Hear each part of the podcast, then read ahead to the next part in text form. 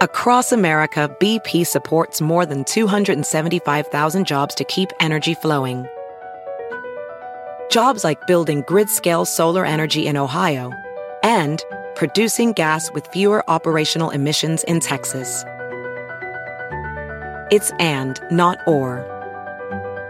See what doing both means for energy nationwide at bp.com slash investing in America. Reese's peanut butter cups are the greatest, but let me play devil's advocate here. Let's see. So, no, that's a good thing. Uh, that's definitely not a problem. Uh, Reese's, you did it. You stumped this charming devil.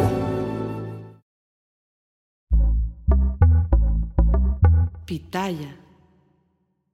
Hola, ¿qué tal? ¿Cómo les va? Bienvenidos. Qué gusto saludarlos. Mi nombre es Felipe Cruz. Yo soy el Philip y les quiero agradecer muchísimo, muchísimo que nos hagan el favor de acompañarnos a través de este canal de YouTube que se llama El Philip. Y claro, en un ratito más estaremos también a través de nuestro podcast, que recuerden que todos los días tenemos un episodio totalmente diferente y que ustedes eh, pueden escucharnos en cualquier parte del mundo, en cualquier horario y además de todo no les cuesta un solo peso y a nosotros nos ayuda mucho para poder seguir subiendo este contenido del podcast que se llama justamente El Philip. Oigan, pues el día de hoy les quiero platicar una historia de una gran y primerísima actriz. Uy, que además le tocó trabajar en la época de oro del cine mexicano, fíjense nada más. Ah, bueno, me decían, Philip, ¿y qué pasó? Porque ya no promocionan los canales de Consabor a México y del Alarido. No, claro que sí. Por supuesto que seguimos con nuestros canales, tanto de Consabor a México como del canal del Philip. Y les quiero agradecer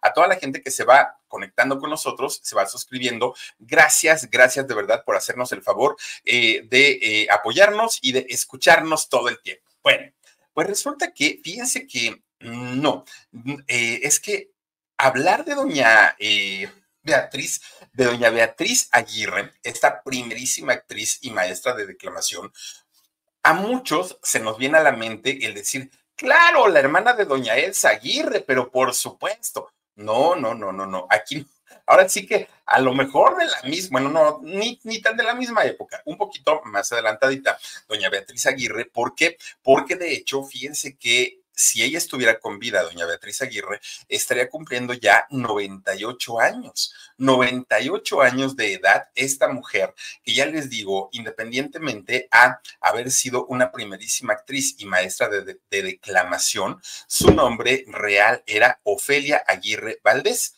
Eh, Beatriz Ofelia Aguirre Valdés era el nombre real de ella. Ella nació en Arteaga, Coahuila, Coahuila, y también se dice que eh, no es cierto que mucha gente jura y perjura que en realidad nació en Colima, Colima. Bueno, donde haya nacido, mexicana, 100%, eso indiscutiblemente.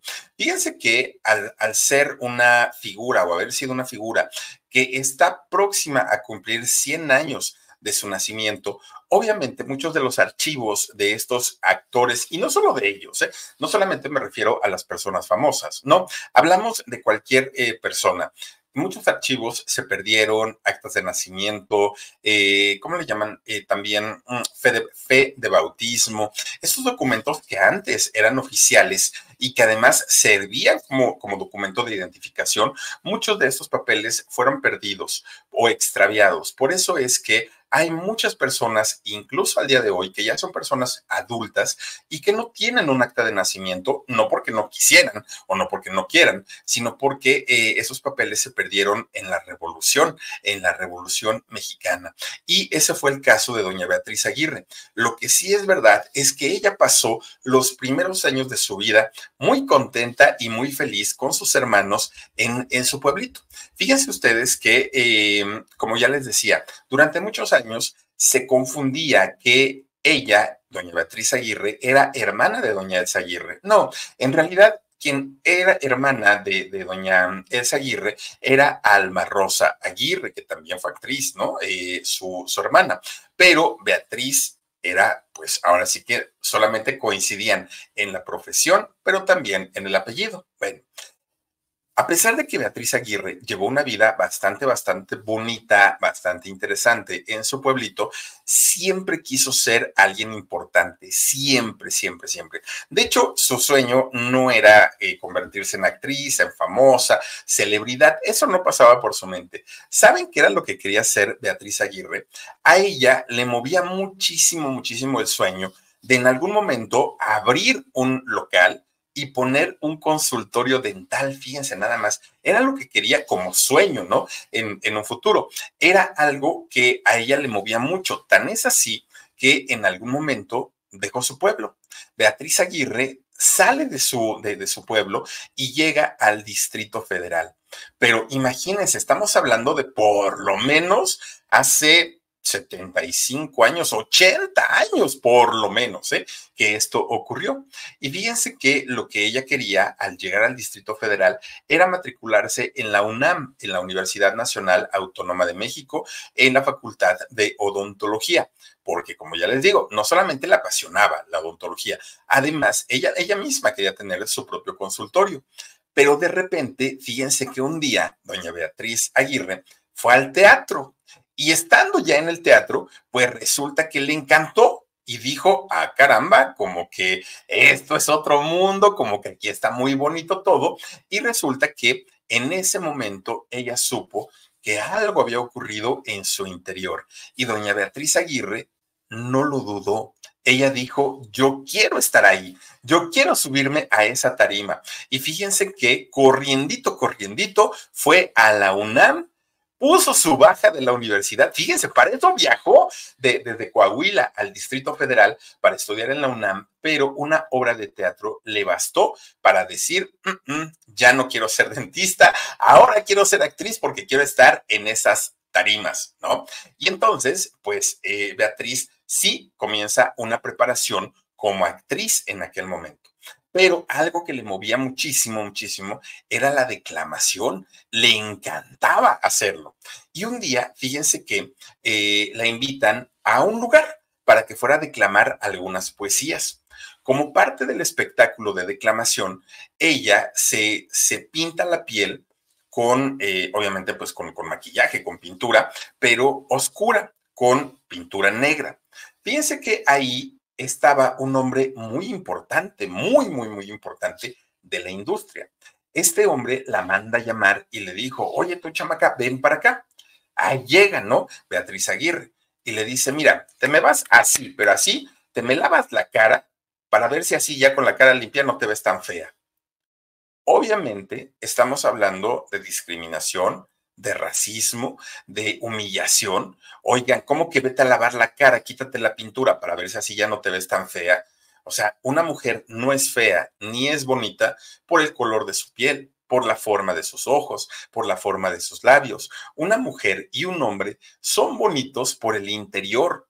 Sí, y eso lo entendemos hoy, pero en aquel momento este hombre le dijo esto, lávate la cara y a ver si ya no te ves tan fea. Bueno, pues resulta que eh, Beatriz fue y lo hizo. Se lavó la cara y cuando regresa con este hombre, obviamente deja mostrar su rostro, muy jovencito y muy, muy, muy bonita ella. Y entonces este hombre le dice, ah, es que sabes que tengo una sobrina que trabaja en el cine y a lo mejor le puedes interesar porque pues fea no eres, le dijo este señor. Bueno, pues resulta que Beatriz pues dijo, pero ¿qué hago? O sea, pues, está bien que usted tenga su, sobrina, pero yo qué hago? Mira, traes fotos y lo que son las cosas. Beatriz ese día llevaba unas fotos. Le dijo, si tienes fotos, dámelas y yo se las doy a mi sobrina y a ver qué pasa. No te garantizo nada, pero pues en una de esas. Bueno, pues Beatriz dijo, uy, todo pasó. Me hizo quitarme el maquillaje, me bajó del escenario, me quitó mis fotos y para que me diga, a ver si te hablan, no, pues bonito chiste. Pero ¿qué creen? Este hombre se lleva las fotos. Reese's peanut butter cups are the greatest, but let me play devil's advocate here. Let's see. So, no, that's a good thing. Uh, that's definitely not a problem. Uh, Reese's, you did it. You stumped this charming devil. Pues al otro día tempranito ya le estaban hablando a Beatriz Aguirre. Ya le estaban llamando, fíjense nada, ya le estaban llamando de los estudios Clasa Los estudios Clasa eran, pues ya ven que antes estaban los Azteca, los Churubusco, los Clasa. Bueno, había muchos estudios, ¿no? Para hacer películas. Y la querían para hacer un personaje en una película que se llamó La Monja Alférez. En ese momento Beatriz tenía 19 añitos, estaba realmente muy jovencita, que por cierto, la protagonista de la monja alférez, ¿quién creen que fue? Pues nada más ni nada menos que la doña, doña María Félix. Fíjense ustedes que a partir de ahí, claro, quien trabajaba con María Félix ganaba prestigio, ganaba renombre, no era cualquier cosa, ¿no? Trabajar con, con un personaje como María Félix. Bueno, pues después de este debut que tuvo Beatriz, le siguieron otras ocho películas. Pero fíjense que eh, a pesar de que ella ya había recibido cierta preparación como actriz, resulta pues que no era, no era la mejor actriz, no era muy buena. ¿Por qué? Porque esta preparación había sido en talleres, digamos, para principiantes. Y ella ya estaba en las grandes ligas, ya estaba trabajando junto a María Félix. Ahí es donde Beatriz Aguirre se da cuenta que necesitaba prepararse en serio, que necesitaba prepararse en forma.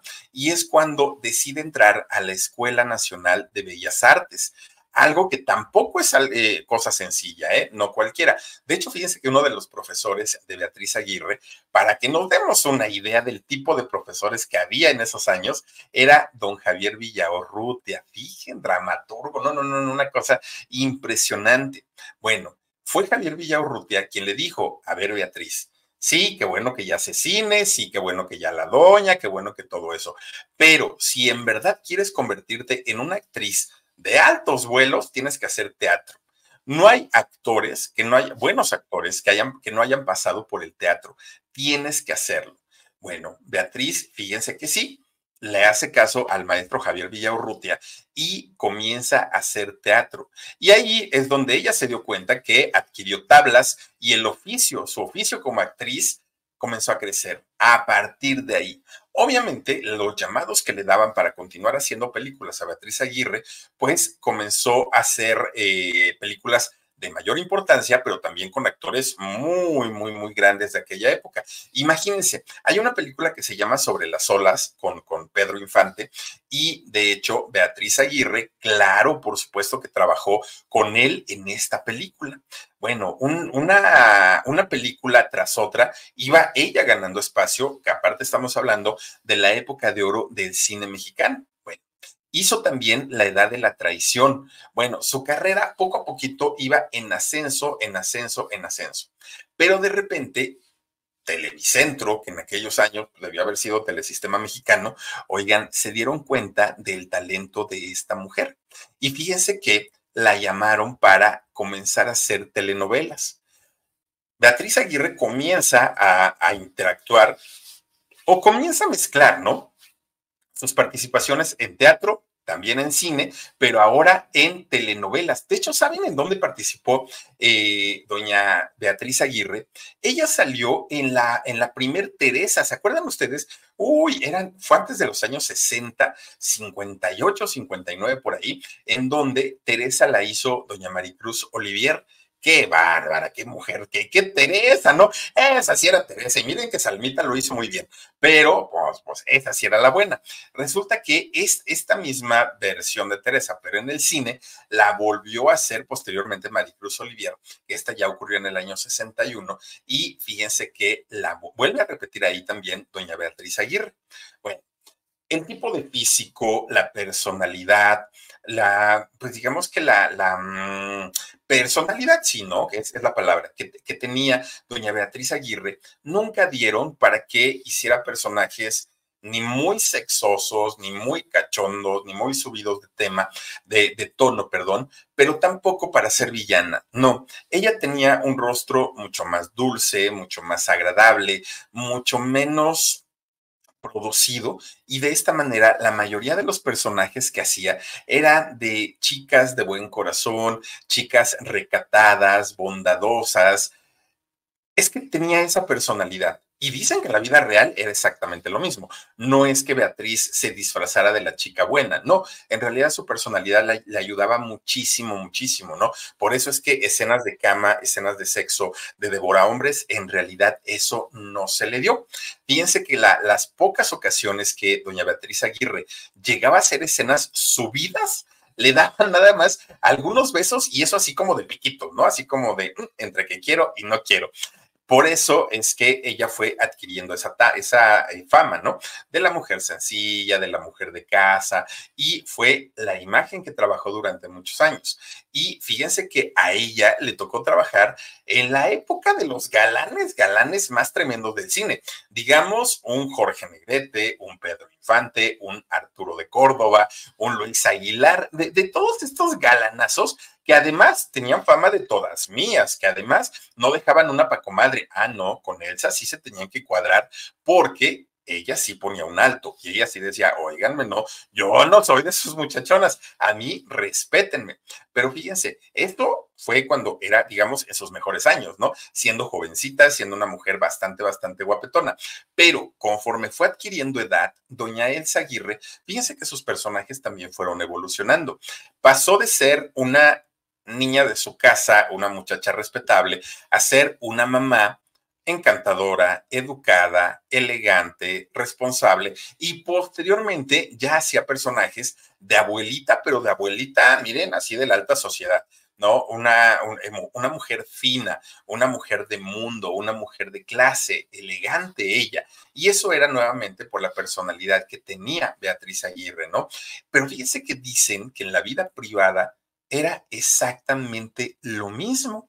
Y es que resulta que por ahí, ay Dios mío, que por ahí de los años 60, Beatriz Aguirre conoció a un muchacho, un muchacho nicaragüense, que hay mucha cercanía entre Nicaragua y México, o sea, hablando eh, geográficamente, pero fíjense que no tenemos muchas referencias de nicaragüenses tantos, no tantos, tantos, digo, conocemos muchos argentinos, colombianos, venezolanos, pero nicaragüenses mm, no tanto, y no lo sé, no sé por qué, pero resulta que ella sí. ¿Por qué? Porque conoce a este nicaragüense que además era, porque ya no vive, un extraordinario actor de doble. Stevenson. Oigan, este, este señor que además, fíjense, llegando, él llegando a México, por cuestiones artísticas, él decide cambiarse de nombre. Ya no se hacía llamar Carlos Stevenson. Ahora, aquí en México lo conocimos como Guillermo Romano. Bueno, resulta que eh, Guillermo Romano, para quienes a lo mejor no, no lo ubican mucho, resulta que este, este señor, en los años 60, había una serie de Batman y Robin. Era en blanco y negro esta serie de Batman y Robin, que era cuando, cuando salían los, em, los golpes, los trancazos, y ponían ahí unos letreros que decían ¡Pum! ¡Au! ¡Wow! ¡Ouch! ¿No? Ese tipo de, letreros que ponían en, estas series. Bueno, quien hacía la voz de Batman, eh, de Adam West, era nada más ni nada menos que este hombre llamado Carlos Stevenson o posteriormente conocido como Guillermo Romano. Hizo muchísimos, muchísimos otros personajes, ¿eh? no crean ustedes que fue el único que hizo. No, tuvo muchos personajes, pero de, los, de las voces que más se le recuerdan son la de Batman de los años 60, esta serie de blanco y negro. Bueno, pues resulta que Guillermo Romano y Beatriz Aguirre se conocieron eh, justamente en el mundo del doblaje. De hecho, Beatriz Aguirre también hizo doblaje y del bueno, muy, muy, muy, muy buen doblaje. Pero fíjense que cuando se conocieron, Beatriz Aguirre lo vio y dijo, uy, ¿y este tipo tan pesado quién es? ¿De dónde salió? Me cae tan gordo, es un presumidillo. Y bueno, pues de ahí no pasó hasta ahí llegaron las cosas. Obviamente Beatriz seguía haciendo su carrera, ¿no? Eh, fíjense que la contratan a ella para hacer una obra de teatro que se llamó El hombre que hizo llover. Bueno, pues en esta obra de teatro, Beatriz se dio cuenta que todas las noches iba un hombre a la función, todas las noches, ¿no? Algo que a ella le extrañó mucho porque dijo, bueno, la obra es muy buena, pero de eso a que un hombre venga a... Em, pues ahora sí. Reese's peanut butter cups are the greatest, but let me play devil's advocate here. Let's see. So, no, that's a good thing. Uh, that's definitely not a problem. Uh, Reese's, you did it. You stumped this charming devil. verla todos los días, pues está como que muy, muy, muy raro. Mucha gente de sus compañeros le decían a Beatriz, oye, no, este hombre viene por ti, viene a verte a ti. Pero pues ella decía, ay, no, no, no, se me hace que es el actor este de doblaje que me cae regordo, dijo ella. Pues total, este señor que le caía regordo un día se animó, toca su camerino y le invita a un café. Oye, Beatriz, mira que me gustaría invitarte a un cafecito, no sé qué, no sé cuánto. Y el señor se comportó tan simpático, tan correcto, tan caballero, tan agradable, que la percepción que tenía Beatriz de él cambió.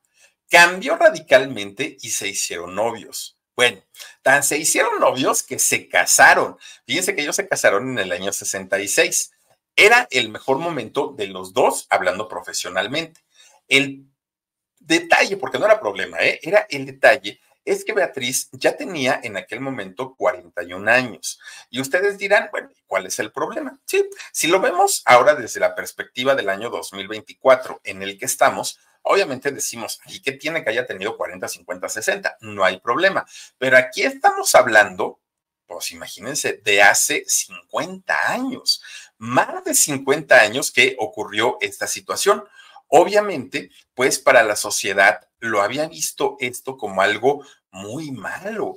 ¿Cómo era posible? Pues si según las costumbres, en esos años las mujeres entre más jóvenes se casaran, era muchísimo mejor, muchísimo mejor. Una chica que llegaba a los 30 o a los 40 años soltera, bueno, de quedada no la bajaban, de solterona no, se, no, no la bajaban, de que ya se le había ido el tren, no la bajaban. Y ni se diga si querían tener hijos después de los 40 años. No, no, no, no, no. ¿Cómo se te ocurre? A esa edad ya eres una abuela, ya no te van a decir mamá, te van a decir bisabuelita. Bueno, una cosa horrorosa. Bendito sea Dios, esos tiempos ya pasaron. Incluso Salma Hayek se convierte en madre después de los 40 años. Paulina Rubio se convierte en madre después de los 40 años. Y muchas mujeres, afortunadamente, hoy han roto estas barreras, pero en aquellos años, para Beatriz Aguirre fue muy doloroso el darse cuenta que la misma sociedad la castigaba tanto que, le hacían, la hacían ver como si estuviera cometiendo un pecado cuando en realidad, pues simplemente estaba dejándose llevar por su corazón. De hecho, fíjense que, perdón, fueron un, un, matrimonio tan bueno, Beatriz y Guillermo, que este matrimonio duró toda la vida, toda la vida. Tuvieron incluso dos hijos. Fíjense, ellos se casaron a los 41 años, pero todavía tuvieron dos hijos, Carlos y Fabiola que además teniendo el ejemplo en casa de los dos papás famosos, los dos incursionaron en el medio, especialmente Fabiola, que al día de hoy Fabiola sigue siendo una extraordinaria actriz de doblaje. En el caso de su mamá, no nada más trabajó, es decir, de Beatriz Aguirre, no nada más perdón, no nada más trabajó en el cine de la época de oro, además también supo moverse en el cine de los años 60, en el cine de los años 70, en donde eh, pues ella logró también tener personajes muy, muy, muy importantes. Desafortunadamente, cuando llegan los años 80 y 90, ya sus participaciones en cine y eh, sobre todo en cine eran menos frecuentes tanto que de pronto ella misma, ella solita, decidió hacer a un lado su carrera en cine y hacer los menos papeles posibles o personajes posibles. Se enfoca más Beatriz Aguirre a la televisión. De hecho, se convierte en una de las mujeres infaltables en las telenovelas. Fíjense que todo eso lo hizo sin descuidar su faceta como eh, actriz de teatro, pero también, eh, bueno, en el teatro doña Beatriz Aguirre tuvo una carrera exageradamente amplia, pero además, fíjense que ella se convirtió, al no tener ya tantos personajes en cine, ella se convierte en maestra de declamación y de hecho, durante algunas películas, si no estoy mal, fueron cuatro películas en las que ella eh, es contratada por Emilio el Indio Fernández para ser su asistente en la filmación de algunas eh, películas que realizó el indio. Bueno, Pero sumado a esto, la carrera de Beatriz Aguirre también incluyó algunos doblajes que fueron de verdad estupendos. En Los 101 Dálmatas, en El Zorro y el Sabueso, en Anastasia. Bueno, una, una cosa de verdad impresionante la carrera de doblaje. Obviamente era algo que compartía con, con su esposo Guillermo. Bueno, ya en el año 2011 hizo digamos de manera oficial, su última película. La última película fue Los Inadaptados. ¿Y por qué digo que fue su última película de manera oficial? Porque para aquel momento ella ya tenía 86 años. Déjeme tomar un poquito de agua, por favor. Beatriz ya tenía 86 años y eh, fue, digamos, que su despedida en cine de manera oficial, porque posteriormente su hija su hija eh, Fabiola dirigió un corto, un corto llamado Ofelia. Ahí actuaron todavía Beatriz Aguirre y Guillermo, su esposo. Pero en ese mismo año, 2011, pues también es cuando realiza eh, su última telenovela que se llamó Ni contigo ni sin ti. Entonces, después de haber hecho este cortometraje, pero también esta telenovela, resulta que Beatriz decide retirarse. ¿Por qué? Porque los problemas de salud propios de su edad, pues ya comenzaban a afectarle de una manera muy fuerte. De hecho, para aquel momento ya no vivía en México. Beatriz Aguirre ya se había ido a vivir a Los Ángeles. ¿Por qué? Porque en alguna ocasión le dio una bronquitis muy fuerte y su hija Fabiola dijo, no, mamá, estamos lejos. Además, su hijo Carlos vivía, él no vivía en Los Ángeles, él vivía en Boston. Entonces, todo quedaba muy lejos y eh, Fabiola decide llevarse a Guillermo y a Beatriz, es decir, a sus padres, a vivir a Los Ángeles para tenerlas, tenerlos más cerca y poderles dar lo que necesitaban. Fíjense que hasta ese momento fue cuando Beatriz, por fin, por fin Beatriz Aguirre, pudo disfrutar de su esposo, de sus hijos y de sus nietos, cosa que pues no había podido antes porque tenía muchísimo, muchísimo trabajo todo el tiempo. Bueno, Fíjense que cuando ella se va para Los Ángeles, era una, una abuelita, sí, pero era una abuelita feliz, lúcida, muy simpática y seguía siendo la misma mujer sencilla. Pero en el año 2018, fíjense que su esposo murió y obviamente fue un golpe muy duro para toda la familia, para todos. Obviamente más para Beatriz, porque además había sido su esposo y su compañero de toda la vida. Cayó en una tremenda, tremenda depresión. Era horrible, horrible. Solamente allá en Los Ángeles estaban Fabiola y ella. Ya para el año 2019, eh, fíjense que todavía le festejaron su cumpleaños a doña Beatriz Aguirre. Su hija le hizo un fiesto no, no, no, no a lo grande. Incluso llegaron invitados desde México para consentirla, para felicitarla, darle sus regalitos. Pero a mediados de ese julio, fíjense que le volvió a dar bronquitis a doña Beatriz. Tosía día y noche. De hecho, ya no comía tanto y su cuerpo pues comenzó a debilitarse mucho en algún punto de esta enfermedad, la tos sí se dio, ¿no? La tos como que se le quitó, pero la desnutrición como resultado de haber dejado de comer durante tanto tiempo, pues le comenzó a cobrar factura. Fíjense que eh, el hecho de haber estado debilitada por no comer lo suficiente, se sumó la depresión que ella tenía por el fallecimiento. Reese's peanut butter cups are the greatest, but let me play devil's advocate here. Let's see. So, no, that's a good thing. Uh, that's definitely not a problem. Uh, Reese's, you did it. You stumped this charming devil. De, de, su esposo. Y de esta manera eran constantes la, las ocasiones en las que Beatriz Aguirre le decía a su hija Fabiola, ya me quiero ir, ya déjenme ir, ya me quiero morir, ¿no? Decía Beatriz en aquel momento. Incluso, fíjense que Beatriz Aguirre comienza a hacer llamadas a sus familiares y a sus amigos para despedirse de la vida. Fíjense nada más qué cosa tan, tan, tan terrible. Todavía, fíjense que eh, aún, ¿qué sería? Como un mes después de haberse eh, despedido de, de, sus familiares, se le veía lúcida, se le veía muy bien. El problema es que de repente, un buen día, por alguna situación de salud, doña Beatriz Aguirre perdió el habla. Ya no podía hablar y para alguien que era maestra de declamación, debió haber sido algo terrible, terrible. Y seguramente fue lo que más le dolió y lo que ya no pudo superar. Resulta que Beatriz Aguirre murió el domingo 29 de septiembre del año 2019. Beatriz tenía 94 años y no es que su muerte haya pasado sin pena ni gloria o que la gente, muchos decimos, ¿hay poco en serio murió doña Beatriz Aguirre? Sí, el problema es que Beatriz murió un día antes de la muerte de don José José, el príncipe de la canción. Entonces, cuando muere José José y se hace este gran escándalo de la familia, de las aras, del testamento, de aquello, del otro, tal, se opacó el fallecimiento de doña Beatriz Aguirre, pero ella murió tan solo un día antes que el príncipe de la canción. Una mujer que logró tener en su haber más de 70 años de carrera artística. Imagínense, muchos quisiéramos llegar siquiera a esos años de vida. Hizo 48 películas, 42 telenovelas, además de cortometrajes e incontables obras de teatro. Ahí está la vida de doña Beatriz Aguirre, una primerísima actriz maestra de declamación, además actriz de doblaje, no, no, no, no, una de esas carreras tan más productivas como la que pocas personas han logrado en la vida y descansa en paz, doña Beatriz Aguirre, donde quiera que se encuentre.